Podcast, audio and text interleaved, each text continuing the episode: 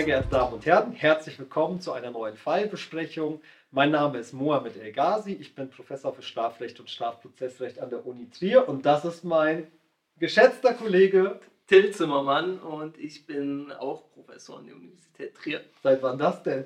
Länger als du, aber jetzt fang mal an. Ja, äh, ist dir nichts aufgefallen heute? Ja, du siehst äh, fake seriös aus. ja, vielen. Dank. Ja, meine Mama hat gesagt, ich soll mich mal ordentlich, ordentlich machen fürs Fernsehen. Habe ich hiermit gemacht.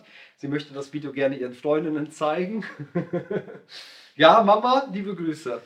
Heute sind wir zusammengekommen, weil wir jetzt uns einen neuen Fall anschauen wollen, eine Entscheidung des Bundesgerichtshofs. Heute eine Entscheidung vom ersten Strafsenat und zwar 1 STR 397 aus 21.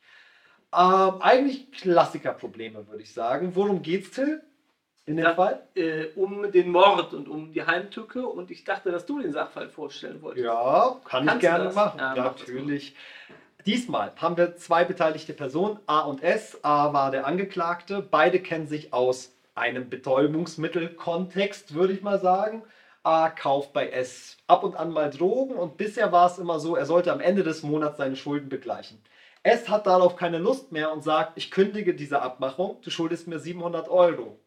Und äh, weil der A nicht bezahlen kann, ja, erhöht er die Forderung. Es gibt Strafzinsen. Und er versucht diese Forderung mit Gewalt und Drohung durchzusetzen. Also es gab dann schon ne, äh, Schläge für den A. Und äh, ja, am Ende war es so, dass der A dem S insgesamt 8000 Euro zahlen sollte. Natürlich übertrieben 8000 Euro. Und hat gesagt, wenn nicht, ja, dann gibt es Ärger für dich. Der A hat den S immer weiter vertröstet, hat ihm irgendwann erzählt, fahr mich bitte zu meinen Eltern nach Hause, meine Mutter hat für mich einen Kredit aufgenommen, ich hole das Geld von zu Hause und gebe es dir dann.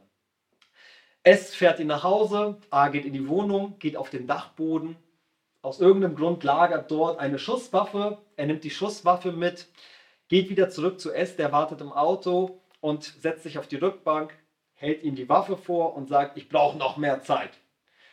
Der S sagt, was willst du mit dieser Spielzeugpistole? Hau ab hier, äh, du Hurensohn. Das sagt er. Das sagt er, ja. Und äh, sagt, ich werde dich nicht in Ruhe lassen, ja, gib mir das Geld. Ja, dem A bleibt nichts anderes übrig, wer weiß, und schießt ihm in den Kopf. Es ist tot. Das war der Fall. Habe ich was vergessen? äh, nein, Gut. Gut, die Frage ist, wie hat sich A strafbar gemacht? Es ist tot. Womit beginnen wir? Oder womit sollten Sie beginnen in Ihrer Klausur? mit S. Ja, mit S, es ist tot. Ja, und Ja. dann. Ja, äh, aber es ist hier nicht verkehrt, natürlich prüfen wir gleich erstmal den A, aber es ist nicht verkehrt, sich gedanklich mal ganz kurz zu überlegen, was hat denn der S, den wir nicht prüfen, weil er tot ist, aber was hat er denn gemacht? Und da können wir sagen, okay, das mit der Beleidigung lassen wir weg. Und er hat auf jeden Fall eine versuchte räuberische Erpressung begangen. Das Ja. sollten wir im Hinterkopf äh, bei uns festtackern. Wichtig im Hinterkopf, ja. Schreiben Sie sowas auf keinen Fall auf. Es ist nämlich tot im Hinterkopf. Wir werden gleich sehen, wo wir, wofür wir diese Erpressung noch brauchen. Gut, wir beginnen aber natürlich mit A oder wir prüfen den A, besser gesagt, und steigen ein mit dem Totschlag. Ja, mit der vorsätzlichen Tötung macht Sinn, damit zu beginnen und nicht gleich den Mord zu prüfen. Also ohne weiteres, der objektive Tatbestand ist verwirklicht. Wir haben den Erfolg, Kausalität, objektive Zurechnung selbstverständlich gegeben.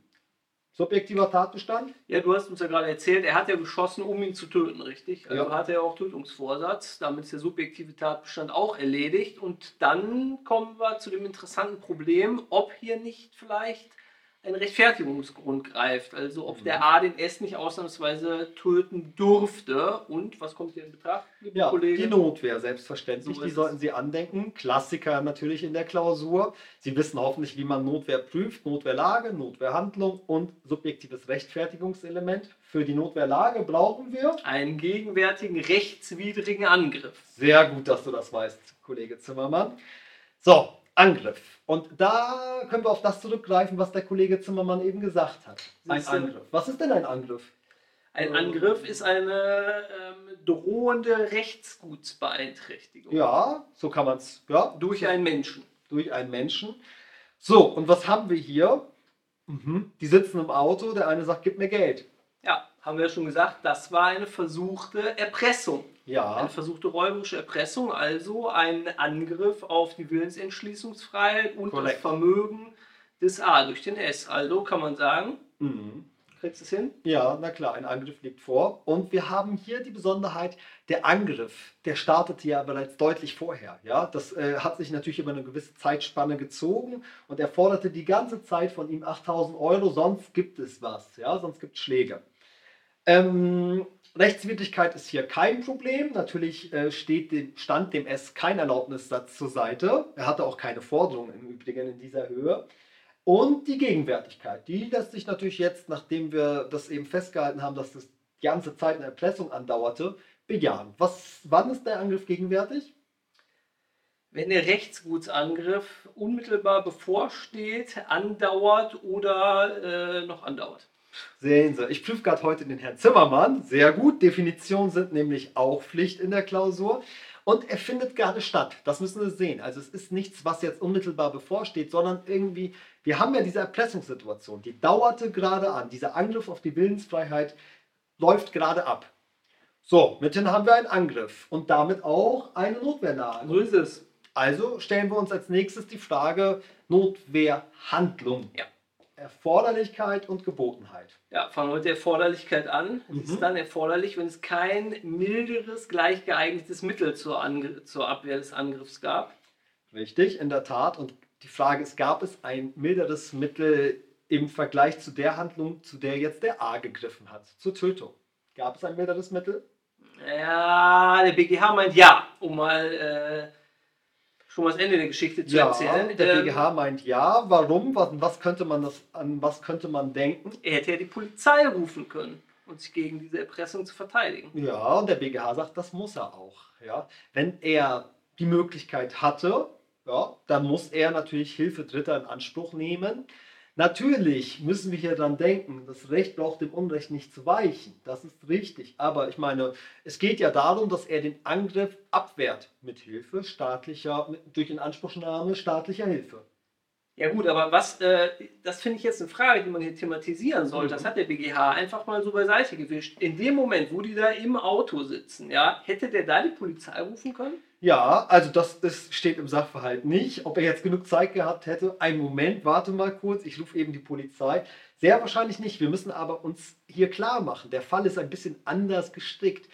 Die äh, Notwehrlage dauerte schon die ganze Zeit an. Also auch als er auf dem Dach war und die Pistole eingepackt hat, bestand ja schon die Notwehrlage. Und zu diesem Zeitpunkt hatte er selbstverständlich die Möglichkeit, die Polizei zu rufen. Hat er nicht getan.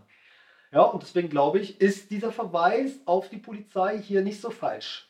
Man hat hier noch ein anderes Problem anzusprechen. Und zwar natürlich, ja, die kennen sich aus dem BTM-Kontext. Wenn er zur Polizei geht, läuft er natürlich Gefahr, sich selbst irgendwie verdächtig zu machen. Ja, und steht das der Erforderlichkeit im Wege, könnte man jetzt sagen. Der BGH sagt nein, das ist ihm zumutbar. Er muss sich nicht zwingend offenbaren.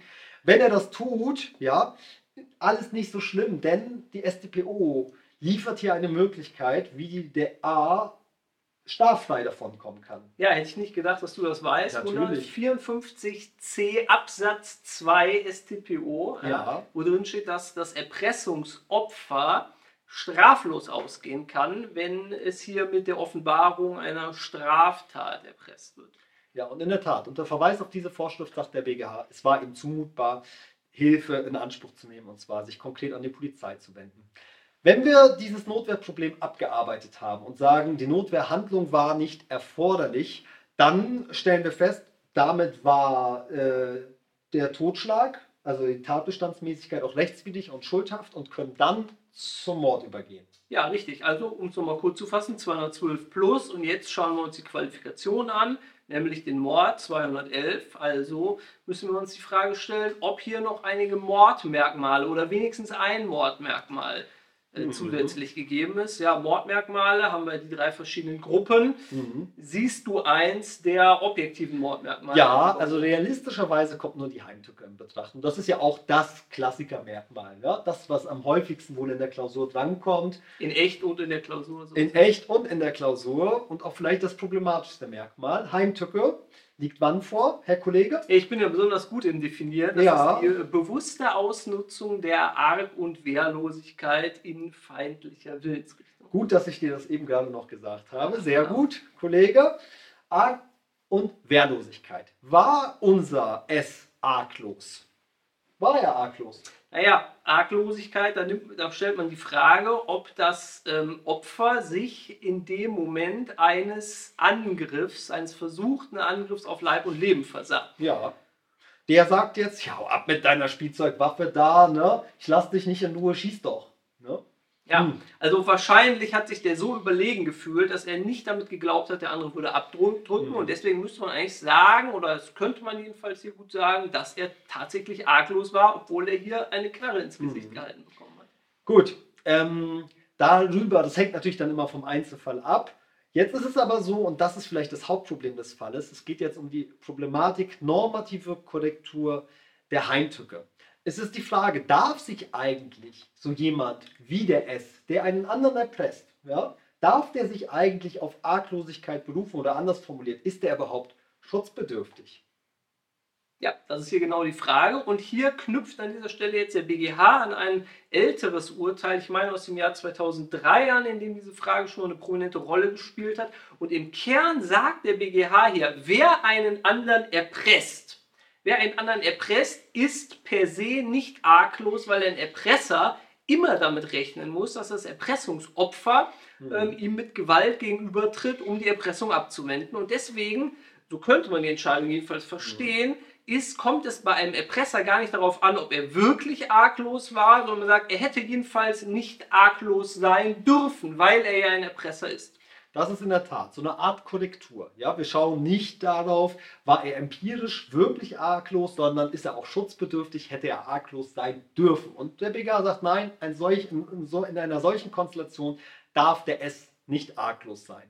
Ähm, na klar, Sie wissen alle, wir legen die Mordmerkmale restriktiv aus und in diesem Sinne geht das auch. Ja, das geht auch in diese Richtung. Ja, man kann nämlich hier auch noch ein, also eng auslegen, geht immer bei Mordmerkmalen und es gibt hier noch einen ganz guten Anknüpfungspunkt, weil wir prüfen ja die Heimtücke. Ja. Ja. und wenn wir uns mal das, das, den, das Wording angucken, den Wortlaut, Heimtücke, das, das heißt ja jetzt ein listiges Vorgehen, ein verschlagenes Vorgehen. Und hier kann man natürlich sagen, derjenige, äh, der eben ein, ähm, der ein Erpresser ist, ja, der ein Erpresser ist und letztlich nur äh, auf Gegenwehr stößt, da ist diese Gegenwehr nichts Listiges, das ist nichts Heimliches, sondern es ist etwas, womit man im Prinzip rechnen muss als Erpresser. Und deswegen hat das kein tückisches Element, Mhm. diese Natürlich lässt sich darüber streiten, ob das überzeugend ist, aber Sie haben keine Zeit in der Klausur, wir haben wenig Zeit hier für dieses Video.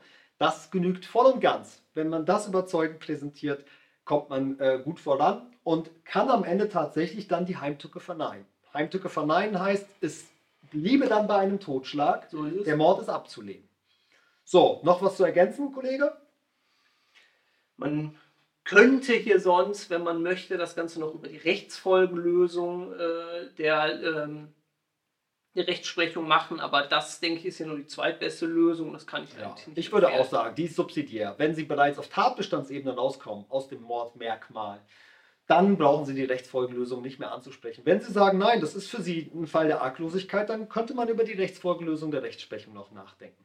Gut, mit Blick auf die Uhr, vielen Dank. Ich hoffe, Sie haben was gelernt. Till, ich hoffe, du hast auch was gelernt. Jede Menge. Bis bald. Auf Wiedersehen.